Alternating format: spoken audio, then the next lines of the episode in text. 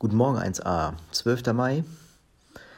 Heute ist Dienstag und das letzte Kapitel im Räuber Grabsch Buch. Das ist ja, kommt ja nachher noch eins hinterher, sind ja mehrere Bücher in einem Buch, aber in diesem ist das letzte, das Happy End, das glückliche Ende. Und das heißt auch wieder glücklich zusammengeklebt oder drei Stühle sind jetzt voll. Grabsch aber war längst auf dem Weg zum Wald. Unterwegs kam er an einem weiß gekleideten Fräulein vorüber, das Zuckerwatte verkaufte. Er grapschte sich so eine köstliche, schaumige, rosafarbene Wolke, stopfte sie sich ins Hemd, riss zwei Matrosen, die neben dem Fräulein Zuckerwatte leckten, die rosa Bäusche aus den Händen, stopfte sie dazu, legte den Bart darüber und machte, dass er weiterkam, denn das Fräulein begann zu kreischen.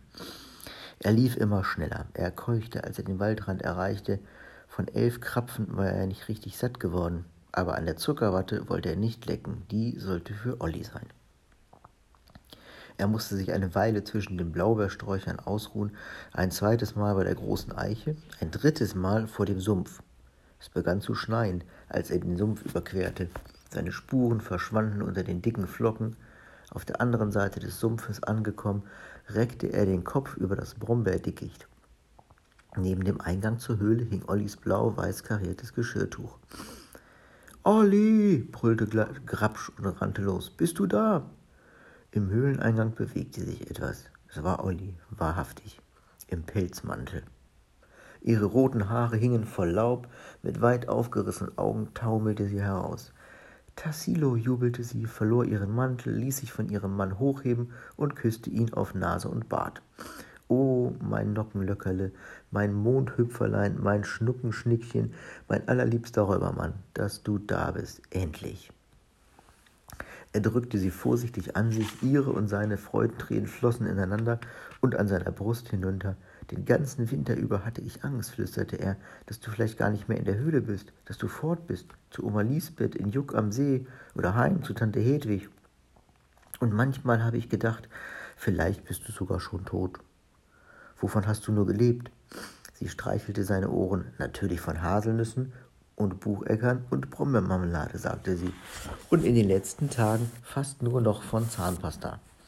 Wie gut, dass du damals im Herbst so viele Tuben Zahnpasta heimgebracht hast. Jetzt ist Schluss mit der Zahnpasta, rief er. Schau, was ich dir mitgebracht habe. Er wollte Olli behutsam auf den Boden stellen, aber sie ging nicht ab. Sie war an seiner Brust festgeklebt an der feuchten Zuckerwatte. Als er sich endlich von ihrem losgeleckt hatte, beugte er sich über einen Eichentisch, zog sein Hemd aus dem Gürtel und kratzte sich die Zuckerwatte von der Brust. Iss dich satt, sagte er großzügig. Nur wenn du mit isst, rief sie. Du bist ja so blass und mager, dass ich dich fast nicht wiedererkannt hätte. Er nickte heftig und streckte die Hände nach den rosa Klumpen aus, aber sie hielt ihn sanft zurück. Warte einen Augenblick, sagte sie. Ich muss dir erst noch was zeigen. Du wirst Augen machen. Sie führte ihn zum Laubbett, scharrte das Laub vorsichtig auseinander und legte den Finger auf den Mund.